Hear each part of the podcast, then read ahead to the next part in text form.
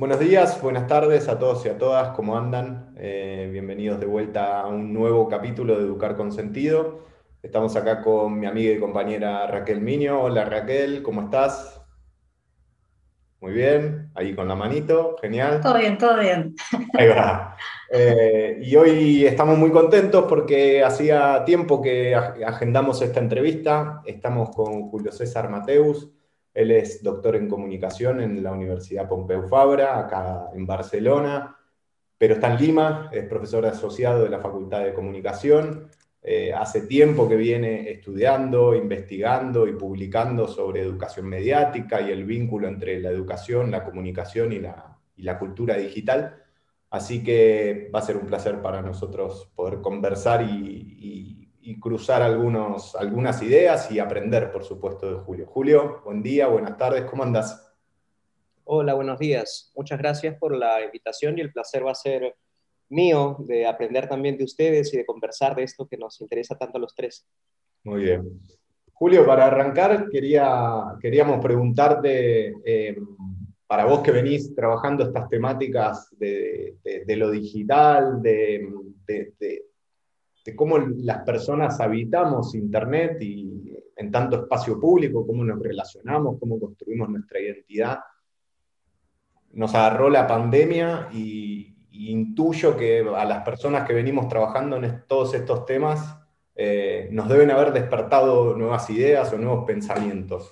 Eh, ¿Cómo lo viviste vos? ¿Qué, qué ves a partir de esta creciente mediatización de nuestra vida cotidiana? A partir de la pandemia que, nos está pasando. Sí, eh, a mí me angustia mucho lo que estamos viviendo. Hubiera preferido que el tránsito hacia, lo, hacia la virtualidad, hacia la digitalidad, sea un poco menos eh, abrupto, eh, porque claro, toda esta dependencia que hemos venido generando, quienes tenemos el privilegio de acceder a Internet, y siempre lo pongo así porque Claro, yo vengo de un país donde eh, la mitad de la población no tiene acceso a Internet este, en sus hogares, entonces siempre hay que eh, matizar un poquito el, el, tema de la digitalidad y la virtualidad, pero como decía, hubiera preferido que ese tránsito sea un tránsito menos eh, o más amable, ¿no? aunque mirando el vaso medio lleno, hace 15 años se venía discutiendo sobre temas de integración de la virtualidad al campo educativo, que es el campo en el que yo trabajo. Y de pronto llegó un día en que ya esa discusión carecía de sentido, o mejor dicho, tuvo otro sentido, porque ya no se trataba de una posibilidad, sino se trataba de una necesidad. Es decir, quienes no pudimos transformarnos eh, digitalmente, eh, por lo menos en términos prácticos, utilizar el Internet y apegarnos al teletrabajo, pues simplemente teníamos una posibilidad muy alta de extinguirnos, ¿no? Para hablar en clave evolutiva.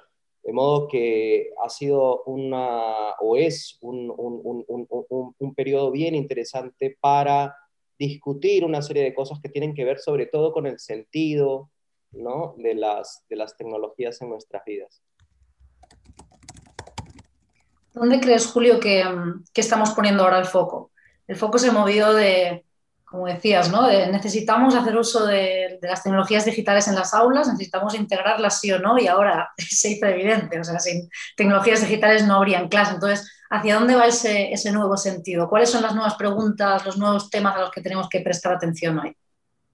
Eh, yo apuntaría a dos cosas. Una, que efectivamente sin lo digital probablemente no habría clases, como que en mi país muchos chicos no tienen clases es decir, los niveles de, deserción y abandono, que son en realidad un concepto que no me gusta utilizar porque la deserción y el abandono suponen una voluntad de querer salir del sistema. En realidad es que el sistema los expulsa al no haberlos integrado eh, digitalmente, pues nosotros veníamos con unas tasas eh, súper buenas en el sentido de acceso a la, a la escuela y de pronto eh, muchos eh, niños y niñas en la ruralidad se han quedado sin la posibilidad de acceder al derecho a la educación.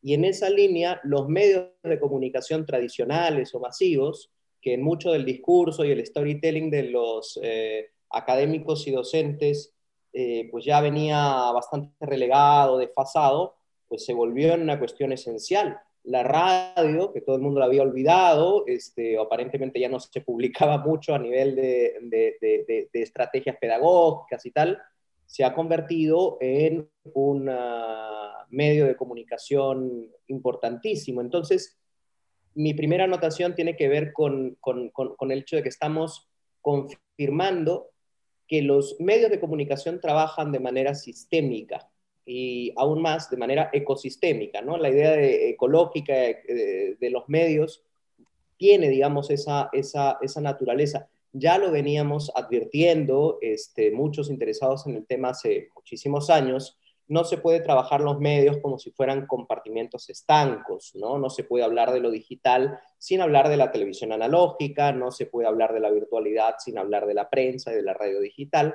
porque trabajan de, modo consonante, de modo conjunto, y pues esta pandemia finalmente nos ha, nos ha recordado esa necesidad de pensar los medios y esas mediatizaciones en una clave mucho más eh, sistémica nuevamente, ¿no? Así que eso me parece interesante como fenómeno. Claro.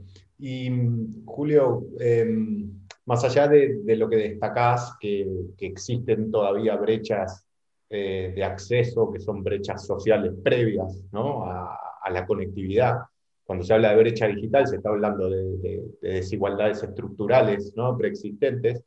Eh, pero digo, em, cuando, hay acceso, ¿no? cuando se accede a la educación y, esto que mencionás vos, este concepto de, la ecología de medios, de pensar a los medios a nivel sistémico, em, ¿cómo, ¿cómo, podemos salir? Quizás nosotros lo, que solemos ver son, son, iniciativas o aproximaciones muy instrumentales ¿no? de, ver a los medios. Em, cuando también hay otro tipo de, iniciativas más, más dialógicas, más críticas, desde tu punto de vista y quizás eh, contando la, experiencia en Perú o, a nivel global, te, lo pregunto más a nivel general, ¿cómo crees vos que podemos abordar esa, esa necesaria eh, revisión del sentido de los medios en clave sistémica, pero desde un punto de vista más reflexivo, ¿no? más responsable, más crítico? Sí, ahí hay dos, dos, dos elementos. Efectivamente, la brecha de acceso el tener el, el, el, instrumento, el tener, la, el tener eh, la posibilidad de conectarnos a, a Internet, en, general todo el, todo, todo el tema de la tenencia, de la propiedad del medio, y por supuesto la brecha de apropiación, que es mucho más compleja porque parte de un problema de, nuevamente, sentido, de falta de orientación.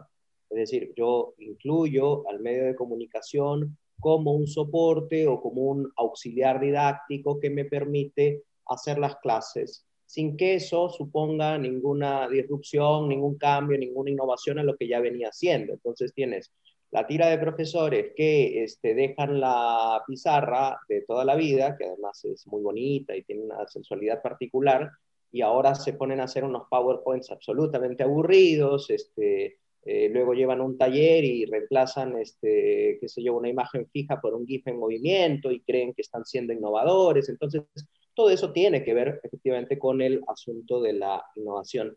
Y allí, em, para hablar un poco desde una perspectiva más eh, regional latinoamericana, hay desde la impronta de Paulo Freire, por ejemplo, una, eh, un sentido del uso de los medios, aunque él no habló eh, estricto senso de los medios, pero se puede extrapolar perfectamente, él hablaba de la alfabetización como una herramienta, como un camino de libertad, ¿no? Decir nuestra palabra.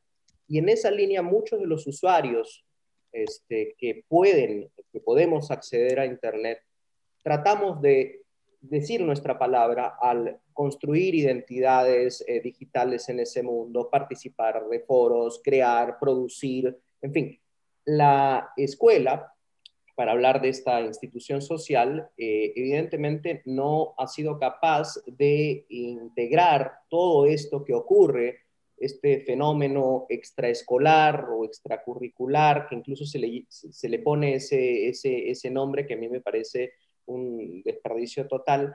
Y creo que mucha de la impronta de la tecnología educativa está muy lejana de la impronta de la educación mediática, que es la que eh, muchos eh, trabajamos.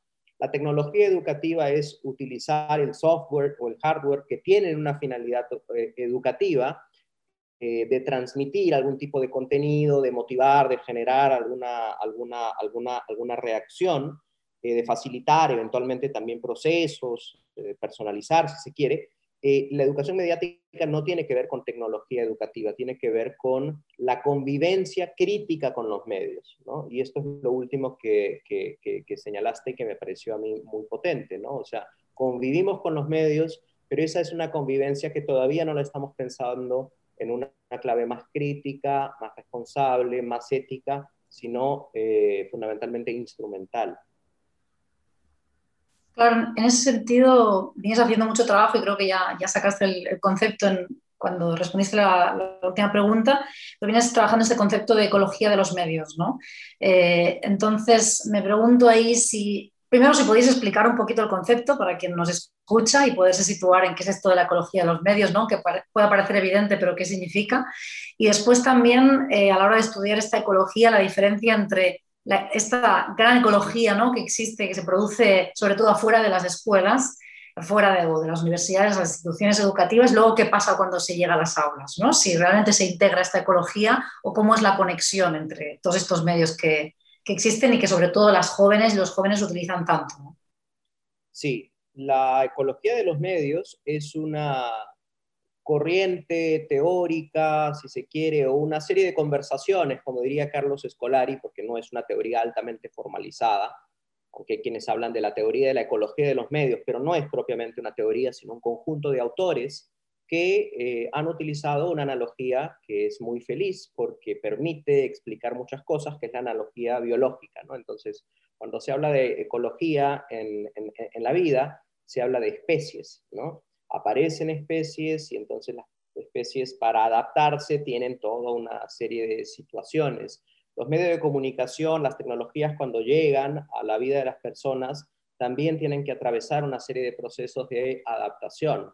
Eh, por poner un caso absolutamente frívolo, pero muy eh, vigente, eh, Snapchat o Instagram para sobrevivir tiene que eh, tomar prestadas algunas características de, por ejemplo, Snapchat, como las historias estas que desaparecen, ¿no? Este, Twitter, que tiene otro sentido, mira eso y dice, bueno, nosotros también necesitamos tener algo así, historias que desaparecen porque parece que en esta... Eh, entonces, los medios se leen entre sí y tratan de eh, encontrar lo que los ecólogos de los medios llaman su nicho ecológico, ¿no? Un espacio en el cual tengan usuarios que se interesen en utilizar, en explotar esos, eh, esos medios. Y así en esa línea, los ecólogos de los medios trabajan en dos vertientes. Algunos se interesan más en los medios como especies, ¿no? Este, y en su evolución, en todo el sistema de resistencias. Entonces hay quienes dicen, por ejemplo, que el telégrafo no ha muerto, sino que el telégrafo está subsumido en el teléfono móvil, que ya lo integra, entonces que nada muere, sino que todo se transforma, también con una cuestión bastante romántica este, de por medio. Eh, y entonces, quienes se centran en la evolución de los medios y quienes se centran en, la, en los ambientes que generan esos medios. Y esto segundo tiene una tónica muy importante porque tiene que ver con la aproximación más sociocultural del medio nosotros tenemos una aproximación muy tecnologicista del medio, muy técnica del medio. Nos interesa el medio como instrumento, como herramienta, pero no necesariamente somos capaces de reflexionar sobre todo lo que, se, todo lo que genera ese medio.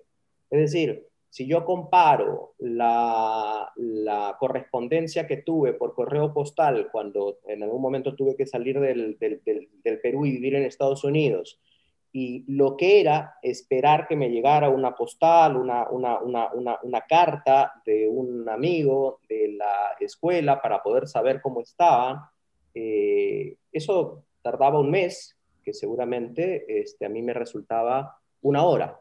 Hoy, cuando le escribo algo, algo a alguien por el WhatsApp y se demora un minuto, me parece que es un año lo que se está demorando en responder. Entonces, ¿cómo cambia, por ejemplo, los conceptos de tiempo, los conceptos de espacio, en fin, cómo afectan la cultura. Hay una cita muy particular que me parece pertinente eh, de Neil Postman, que, es un autor que se le relaciona con la Escuela de la Ecología de los Medios, y dice, cuando una tintura eh, roja cae sobre un vaso de agua, lo que hace es esparcir, ¿no es cierto?, todo ese tinte en el...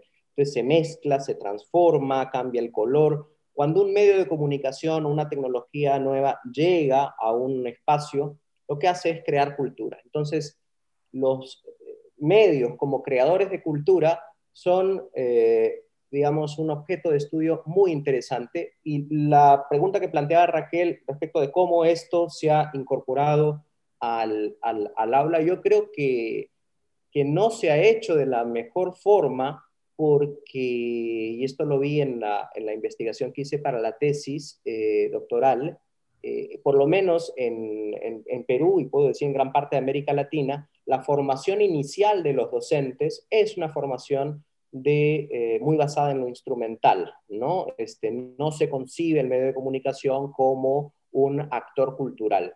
Entonces, creo que por allí es donde empiezan los problemas de concepción. Sí, te escuchaba Julio y, con la cita de Postman y, pensaba cómo, cómo impactan los medios en la construcción de nuestras subjetividades, de nuestras identidades, la manera de pensar, la manera de relacionarnos con nosotros mismos, con los otros, con el mundo. Eh, y también en clave de lo que te preguntaba Raquel, ¿no? yo coincido con, con tu diagnóstico, digamos, de, lo complejo. A ver, en, lo académico se encuentra un montón de bibliografía, sobre todo en Iberoamérica, ¿no? Hay como una corriente latinoamericana, pero también iberoamericana, sumando España, de educación mediática. Eh, y, yo que leo mucho del tema, en Faro lo hacemos, con Raquel lo hacemos también en la universidad, eh, siempre es como difícil salir de la, como de una visión cierta ciertamente eh, frustrante de, tratar de encontrar maneras de que llegue sobre todo a las escuelas secundarias, ¿no?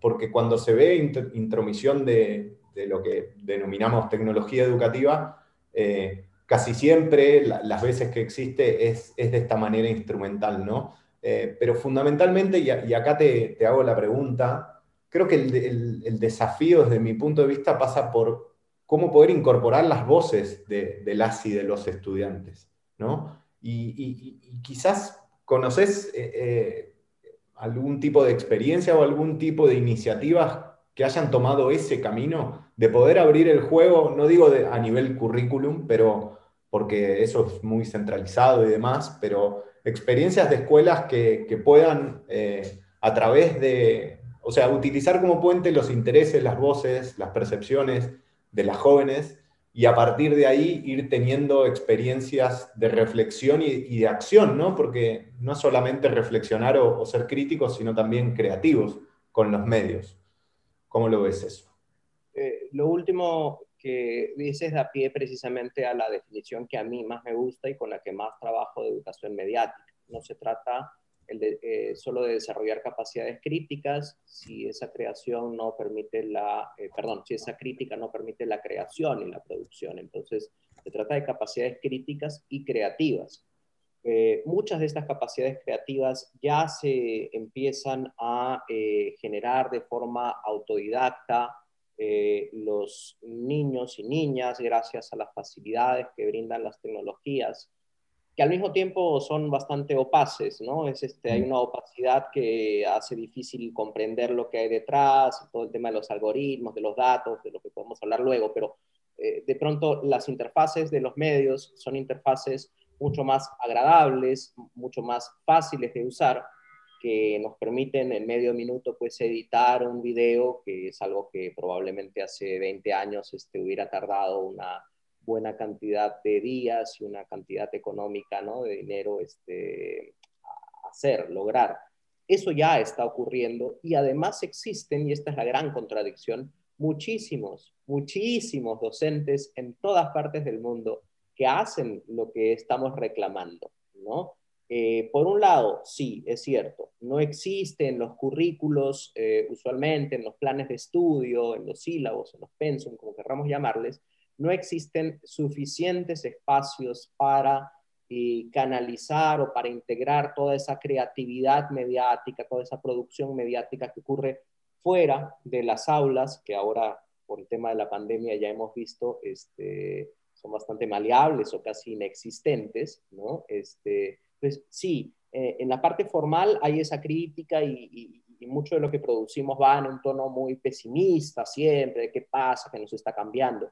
Pero este, la buena noticia es que yo cada vez encuentro muchísimos profesores que ya vienen trabajando desde hace muchísimos años integrando estas voces, porque el tema pasa por una cuestión que va más allá de los medios y de las tecnologías, por una cuestión, si se quiere, ontológica, ¿no? filosófica, por una relación de eh, el, docente con el estudiante en un espacio de más de aprendizaje que de enseñanza, este, basado mucho en la idea de querer escuchar tu voz, eh, versus docentes que pueden estar muy preparados en cuestiones tecnológicas, pero que no tienen mayor interés en escuchar la voz del, del, estudiante. Entonces, no sé, siempre se me viene a la mente la anécdota de, de, de, este, de, este, de este niño este, que conocí una vez que se le ocurrió hacer una tarea eh, en un formato cómic,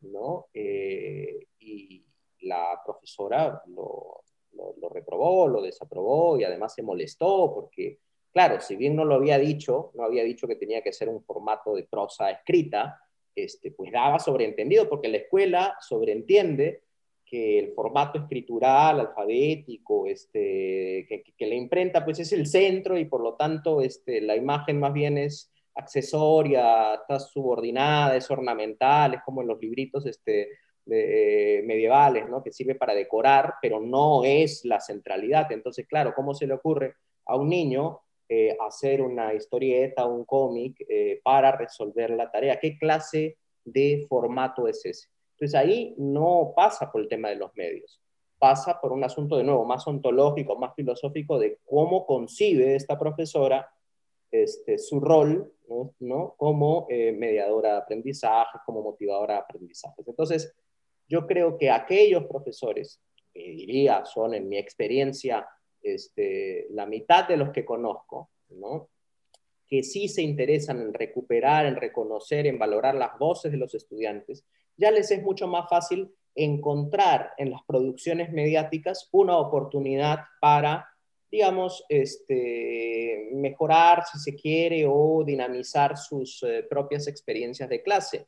Eh, entonces, claro, el profesor dirá, oye, Raquel, he visto que tienes un canal de YouTube y produces unas cosas hermosas, ¿por qué no te animas y la próxima este, tarea o el próximo proyecto de investigación lo haces en ese formato? Y tú, este, Ezequiel, he visto que tienes un blog donde este, dibujas unas cosas espectaculares, ¿por qué no lo haces en ese formato? Pues claro, eh, hay profesores que lo hacen, a pesar de los planes de estudios y los currículos que ya terminan siendo, en ese sentido, no unos, digamos, unos eh, paradigmas eh, flexibles, sino todo lo contrario, son unas camisas de fuerza que encorsetan, ¿no? que te impiden, este, eh, digamos, generar ese tipo de experiencias. Ya ni hablamos, por supuesto, de todo el tema de las evaluaciones este, y todo lo que esto está significando en desmedro de la creatividad y todo el espíritu crítico, ¿no? Porque muchas experiencias educativas, como bien sabemos, se han convertido ya desde hace muchos años en eh, preparación de, para pruebas antes que en espacios de reflexión y diálogo. Pero allí donde existen espacios de reflexión y diálogo, por supuesto que hay profesores interesados en trabajar con los medios de comunicación. Yo mismo tuve en mi experiencia, sin que conozca la profesora este, nada sobre el concepto de ecología de medios, de educación mediática, una docente que este, eh, nos enseñaba, de acuerdo, lengua, eh, comunicación, o algo así, lenguaje, comunicación. Y trabajábamos, no sé, este, hacíamos literatura española y nos pedía hacer eh, conversación entre los autores y grabarlo como si fuera un programa de radio. Yo he conversado muchos años después con ella y le decía, ¿por qué? Le decía, porque, porque me divertía, o sea, porque me, parecía creativo, me parecía que que por descontado lo podían hacer, o sea que no tenía yo que enseñarles nada, y aquí al contrario, ustedes me enseñaban este, una serie de posibilidades que yo no sabía que se podían hacer con los medios de comunicación. Entonces, de nuevo, ¿de qué se trata? ¿De tener ciertas tecnologías? No, se trata de, de, actitud. Me encantó lo de los corsés, Julio. Así que te devuelvo por ahí utilizo tu concepto para, para formularte otra, otra pregunta, otra reflexión que sería qué corsés tenemos que ir rompiendo. ¿no? O sea, a mí me encanta cuando empezamos la conversación sobre alfabetización, medios y tecnologías y como siempre nos lo desplazáis vosotros el foco ¿no? y nos decís, si bien ese es el contexto en el que formamos parte y estamos ya inmersas en una ecología de medios que no podemos parar, o sea, no, no hay vuelta atrás, pero ahora qué corsés rompemos, ¿no? Corsés que por donde dirías va más por lo pedagógico, lo organizativo, lo curricular, la actitud, las relaciones, qué, qué corsés diríamos que tenemos que, romper, no para esas eh, profesoras ¿no? que, parten, como dijiste, de, Freire o también de Freinet, ¿no? con toda la parte esta de, radio, de compartir, ¿Qué, ¿Qué rompemos, sobre todo para ese profesorado que pone una valla y dice, no, esto con formato cómic es un cero, ¿no? Y tal vez el contenido es espectacular. Entonces, ¿qué, qué dirías que tenemos que empezar a, a romper? Eh, pues nada de lo que voy a decir probablemente resulte original porque lo he leído, lo he escuchado de los mismos profesores que ya tienen un diagnóstico claro, ¿no? Un buen profesor, a mi ver, este, suele decir lo siguiente, suele decir, eh, estoy atado porque tengo que cumplir con una serie de contenidos. Por más que el currículo, por ejemplo, hable de competencias transversales, lo que se evalúa finalmente no son las competencias transversales ni las capacidades, sino los contenidos. Entonces, claro, yo tengo que eh, suspender eh, al estudiante que puede en Twitch este, hacer una transmisión para 100.000 personas enseñando de manera muy compleja cómo pasar un videojuego, porque eso no está en mi plan de estudios, ¿no?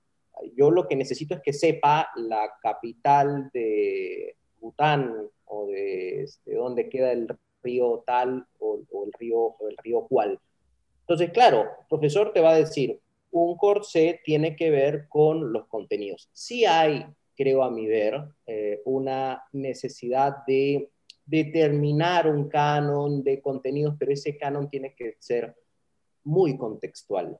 O sea, eh, Pienso en mi país, que es un país que tiene en común con otros en la región y en el mundo este, una visión hipercentralista este, que también se traduce en los planes de estudio, todos pensados desde una cosmovisión pues muy etnocentrista y tal. Eh, comentaba la vez pasada una profesora que trabaja en la zona amazónica del Perú. El Perú esto no se sabe, pero o no lo saben eh, de fuera, pero el Perú es sobre todo un país amazónico, por, eh, digamos, por la densidad, por la cantidad de, selva que tenemos. Y claro, ahí eh, estamos hablando de una realidad absolutamente distinta, ¿no? con calendarios radicalmente distintos a los de Lima. Todo el sistema escolar está pensado en una centralidad. Cuando se sale de vacaciones, por ejemplo, está pensado en cuándo es verano en Lima cuando eso no tiene absolutamente nada que ver con lo que pasa en Cusco, en Cajamarca o en algún este, lugar amazónico, donde más bien tienen que ir a clases en momentos donde el río está tan crecido que no es navegable, en fin, situaciones geográficas de ese tipo. Pero ¿por qué lo digo? No para hablar del caso particular peruano, sino para hablar de cómo esta imposición o esta manera de crear o de, de componer los sistemas educativos está muy mirada desde el centro hacia la periferia, desde lo hegemónico hasta los, hacia lo subalterno. Y entonces, ¿qué corsé hay que romper? Ese es un corsé que hay que romper, que tiene que ver con gestión, que tiene que ver con administración, que tiene que ver con recuperar la vocación del docente y reconocer su capacidad profesional. Sea, si tú eres una persona que ha estudiado cuatro o cinco años, ¿qué tengo yo que decirte este, el guion de lo que tienes que hacer en clase.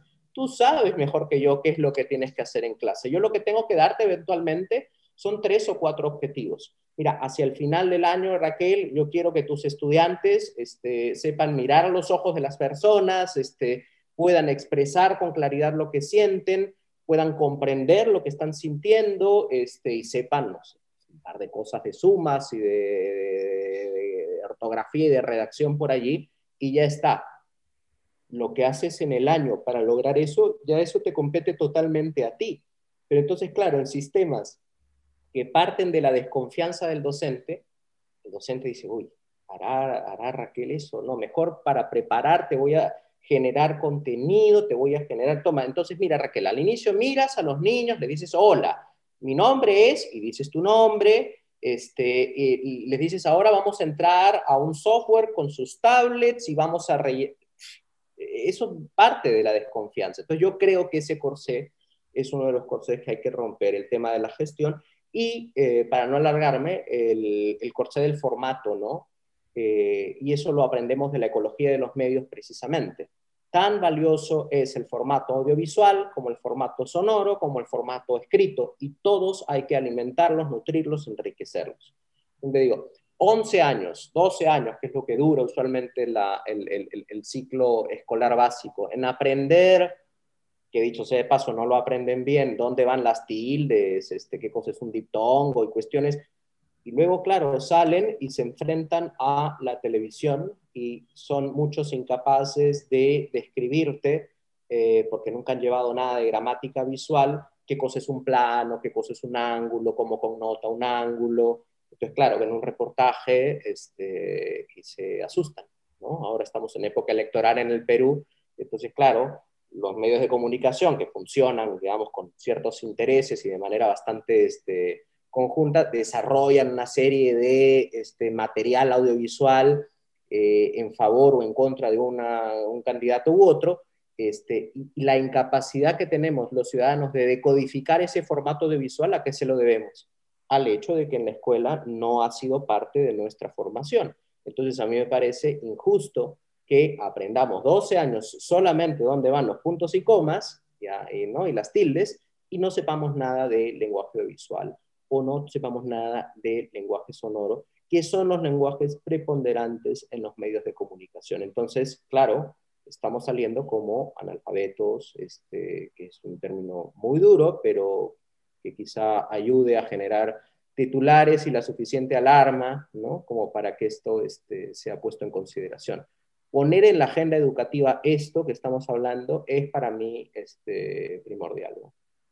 Totalmente. Y mm, Julio, cuando hablabas de, la centralidad de, cómo funciona la gestión educativa, se me venía a la cabeza la, centralidad con la que funcionan también las tecnologías digitales, ¿no? Y antes mencionabas eh, a los algoritmos, ¿no? Y, la opacidad, lo, digamos, lo, poco que conocemos cómo funcionan.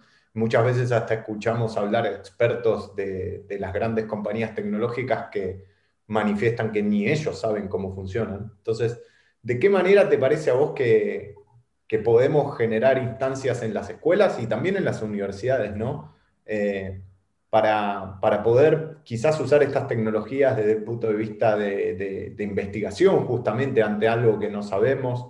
Eh, ¿cómo, ¿cómo, te parece que podemos abordar esta, ¿Cómo, por ejemplo, voy a usar los ejemplos que estás, eh, del estilo que estás armando vos, ¿no? ¿Cómo, hace Tomás o cómo hace Marta, profesora de segundo o de tercer año eh, de la escuela, para plantear una dinámica que tenga que ver con los algoritmos o con el modo de funcionamiento? O, por ejemplo, ¿por qué determinada información te aparece a vos, Julio, en tu feed y a mí me aparece determinada otra?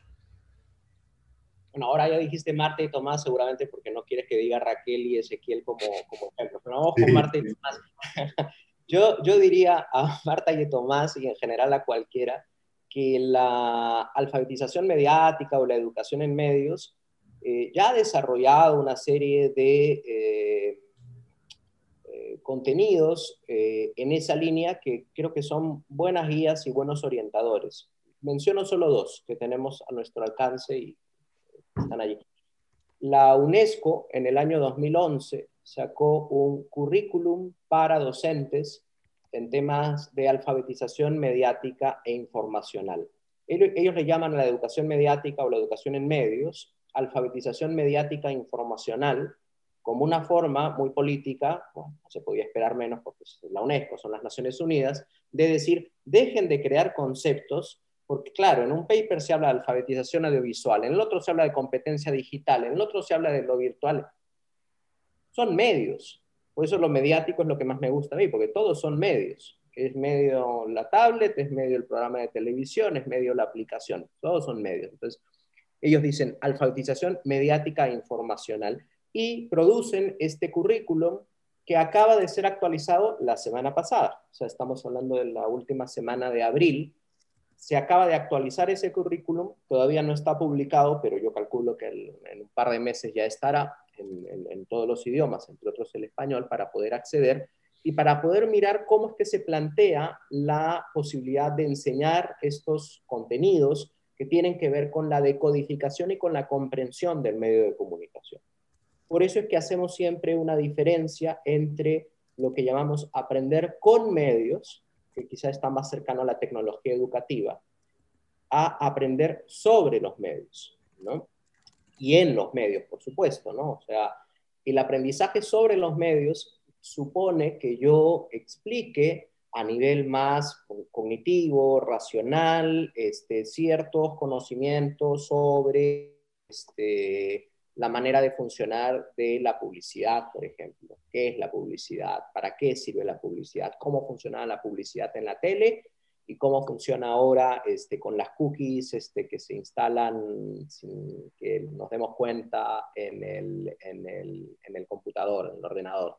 ¿no? Eh, ¿Qué cosa es un algoritmo? Eh, ¿Por qué las búsquedas en Google eh, son distintas cuando busca como Tomás, Marta, este, o Ezequiel, Raquel o Julio, cualquiera de nosotros, eh, ¿por qué? Eh, ¿Por qué la Unión Europea sancionó a Google con una multa este, multimillonaria hace escasos años? Porque estaban alterando estos motores de búsqueda para que los resultados respondan más a los intereses particulares, es decir, a las búsquedas que cada uno de nosotros habíamos, habíamos hecho. Ya creo que la respuesta más fina tendría que venir eh, en contexto. ¿Quién es Marta? ¿A qué grado eh, enseña? ¿no? Este, ¿Trabaja con chicos de cuarto de media, cuarto de secundaria? Pues entonces allí, ¿por qué no pensar en un espacio dentro del curso de ciudadanía o lenguaje o comunicación o el de matemáticas, si quiere, para este, discutir, eh, discutir estos temas? O si eh, el otro profesor trabaja con niños de educación inicial o de primero o segundo eh, grado de, educación primaria, qué cosas podemos trabajar allí vinculadas al eh, pensamiento computacional, a la manera como se generan estas este, instrucciones para que los medios las cumplan y, entonces introducir el tema del, algoritmo. Hablaba del currículum como respuesta porque no me siento capaz de decir cuál es la manera de introducir esto a los medios. Yo más bien invitaría a que los docentes o las personas que estamos invitadas a hacerlo, busquemos los referentes. Acaba de aparecer eh, a inicios de este año otro currículum, que es el currículum de Alfamet. Alfamet es, la, es una red iberoamericana de alfabetización mediática, donde investigadores de toda la región, de muchos países, se han puesto de acuerdo para presentar una estructura de temas eh, que pueden ser introducidos a la escuela de forma transversal. Entonces, recursos existen y por cierto existen pues guías como la que la, eh, guías sobre fake news que creo que sacaron este incluso en Faro Digital hay una hay una hay una hay una guía ¿no? que permite este, enseñar el tema hay mucha información hay muchísima información el asunto está en generar estrategias eh, muy contextuales, muy pertinentes de cómo introducir el tema. Yo lo que siempre le recomiendo a los, a los docentes es, entiendo que no tienes la posibilidad de, reinventar las horas de clase y decir, bueno, ahora ya no voy a enseñar esto, ahora voy a enseñar lo otro, me voy a eh, dar cuatro horas este, a la semana. No, a veces muchos no lo pueden hacer. Pero si se les ocurre trabajar en algún formato eh, distinto, que no sea el escrito, aprovechar esa circunstancia para, ok, ustedes tienen que trabajar en un video. Les voy a dar cinco este, conceptos sobre el lenguaje audiovisual que les van a ser útiles para hacer el guion para ese video. ¿Por qué? Porque de lo contrario lo hacemos de manera intuitiva. O sea, todos imitamos, ¿no? Es como darle un teléfono móvil a un niño y decirle toma una fotografía. Es altamente probable que la fotografía esté técnicamente bien tomada, es decir, que respete temas del aire, de, ¿no? de, de distancia y qué sé yo. ¿Por qué? Porque ha imitado, ha visto otras fotografías y ha visto cómo se componen. Entonces, esa composición formada de manera autodidacta puede ser confirmada con este, algún tipo de soporte eh, más eh, orientador que yo le dé en clase a propósito de algún trabajo, de algún proyecto. El trabajo por proyectos que hacen en muchísimos colegios en muchas partes del mundo, creo que se presta a eso, ¿no? Tratar de hacer proyectos de investigación científicos, para ciencia y ambiente, para lenguaje, para comunicación, utilizando distintos medios de comunicación. Eso, aprovechar esas pequeñas oportunidades para darles este material, ¿no es cierto? Darles material previo y, e incluir, que sería para mí lo ideal, eso previo en la evaluación para que no sea simplemente, oye, te enseño que esto es un plano tres cuartos para que puedas llenar un crucigrama en el momento que corresponda. No, no es un tema de cultura general. Utiliza este conocimiento que acabas de adquirir en la composición de los planos y cuando expliques qué tipo de video has hecho, puedas tener también una jerga un poquito más técnica porque has aprendido el concepto. Entonces, no estoy diciendo nada novedoso ni nada muy original todo lo que ya hacemos en, la escuela, porque cuando generamos un proyecto, damos instrucciones, ayudamos a que ese proyecto salga lo mejor posible, hagámoslo también con, los medios de comunicación con los que nos atrevamos a trabajar. Julio, a mí me gustaría volver a, una cuestión que dijiste solamente empezar y, nos fuimos, ¿no? Porque hablaste de dos brechas, ¿no? Una brecha más de acceso y una brecha más de, de apropiación. Y yo diría que, nos dejas eh, mucho en esta charla ¿no? sobre, sobre esta brecha de apropiación, ¿no? o sea, cómo podemos conseguir que el trabajo que hacemos en el aula, tanto el profesorado como, como el alumnado, se apropie y no sea únicamente eh, un lector pasivo, ¿no? un consumidor pasivo, sino también un actor eh, activa y, creadora ¿no? de contenido y de, de ideas también.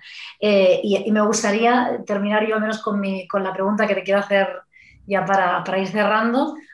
me gustaría volver a la brecha de acceso ahora, ¿no? Después de toda esta vuelta que hemos dado de todo lo que, todas las ideas que nos dejas sobre, sobre apropiación, ¿cómo cerramos ahora o cómo vamos disminuyendo esa brecha de acceso? ¿no? Es decir, que todo esto lo que, que has ido compartiendo pueda llegar a las zonas y a las, y a las jóvenes y adultos también, porque no es cuestión solo de niñas, niños y jóvenes, sino también de adultos, pueda llegar a, ellas, ¿no? A, todas estas personas más vulnerables que a la vez son las que más necesitan ¿no? poder participar de estas experiencias de alfabetización.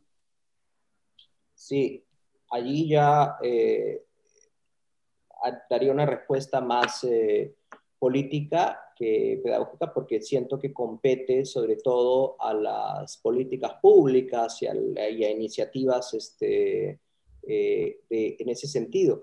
Pero creo que lo que sí podemos hacer nosotros desde nuestros pequeños eh, y modestos espacios es generar convicciones y generar una presión ciudadana como la que ya ha ocurrido eh, en, el, en, el, Perú. Yo es primera vez, primera, primera campaña electoral que escucho que se hable de Internet como un derecho este, constitucional.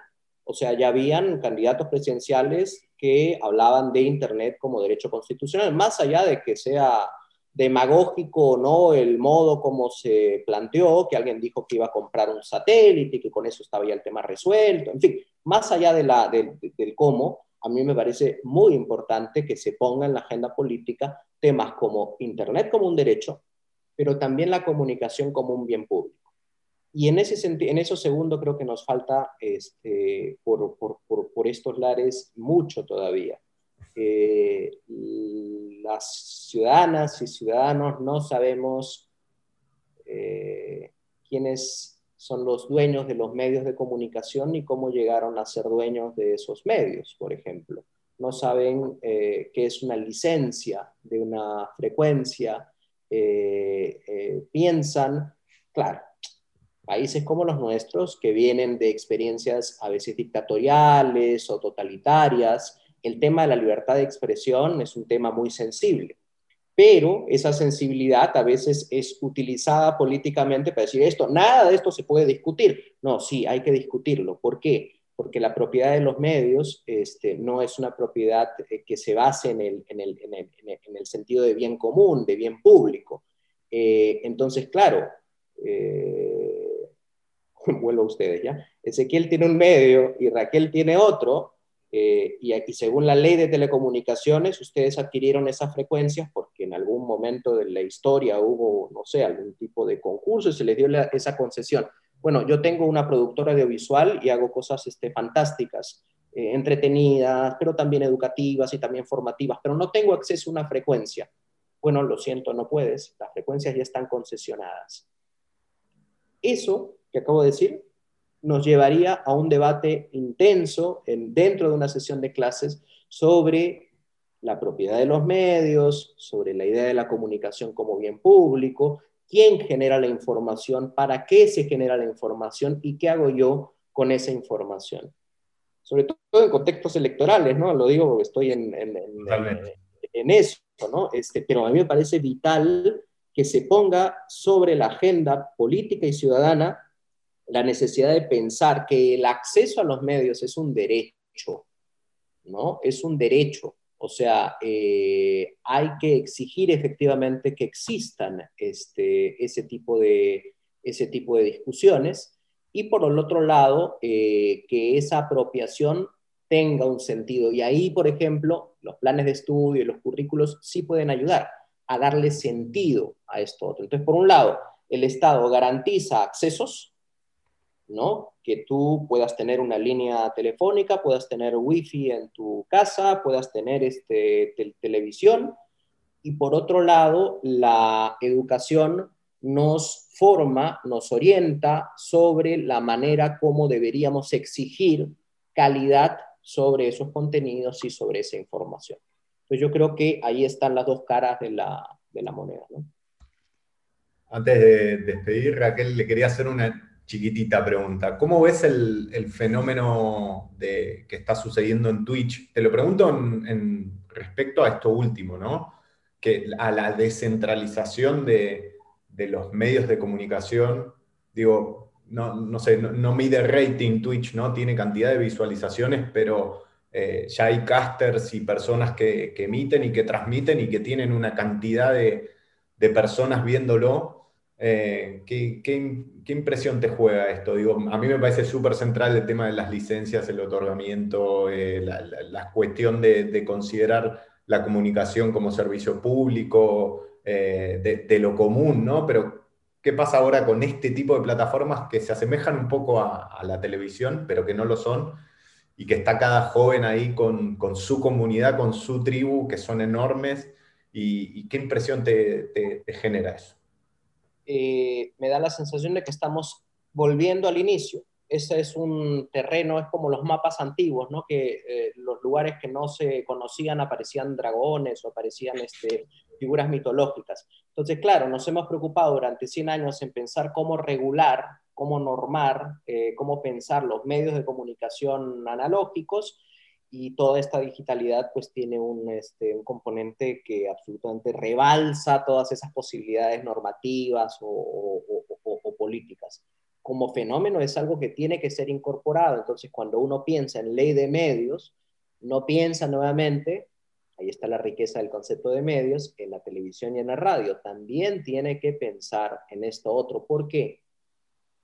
Porque estamos ahora todos con la posibilidad, todos los que accedemos a Internet, con la posibilidad de ser emisores y productores de información sin tener necesariamente ninguna formación ni ninguna información sobre, por ejemplo, la calidad de la información que estamos este, proponiendo. Entonces, todo esto que nos quejamos de los medios tradicionales va a pasar con los medios este, alternativos, si se quiere. Entonces, por un lado, me parece excelente que existan espacios de producción de contenidos, de información, cosas tan creativas. Los mejores periodistas de mi país ya no están en la tele y en la radio, están en canales que son patrocinados por, este, por crowdfunding en, en YouTube, en Facebook, hacen lives en Instagram. Entonces, por un lado, es triste, porque ese 50% de ciudadanos que no pueden acceder a estos medios están condenados a beber de una agua pues, este, que nadie sabe de dónde, ha, de dónde ha salido. Por eso hablábamos de información como un derecho público.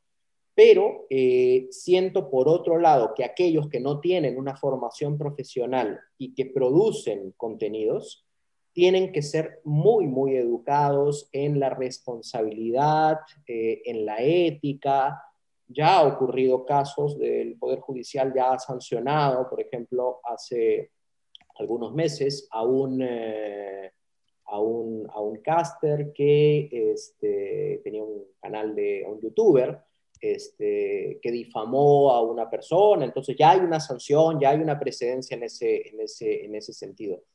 Eh, esta idea que apareció en Twitter, ¿no? Este, ¿Cómo es? Eh, algo así como retweet is not endorsement. O sea, el que hecho que yo repostee algo no significa, bueno, como no, claro que hay una responsabilidad, eres cómplice de un delito de difamación, si fuera el caso. Entonces, educarnos en estas cuestiones, tanto en los algoritmos que, de los que hablábamos hace un momento, como en las consecuencias éticas de, nuestra, de nuestros actos, me parece que son parte integrante de esto que llamamos alfabetización en medios, que, como hemos conversado largamente en esta charla, exceden lo tecnológico, lo técnico y tiene más que ver con una concepción de los medios dentro de la ecología en la que, en la que viven. ¿no? Buenísimo, Julio, me encantó el final. Así como frase, como frase final, porque te escuchaba ahora y pensaba en toda esta parte de, de regulación, ¿no? Necesitamos regular las redes sociales, necesitamos regular lo que se puede decir o lo que no, y entramos en terreno pantanoso de tolerancia, intolerancia, ¿no?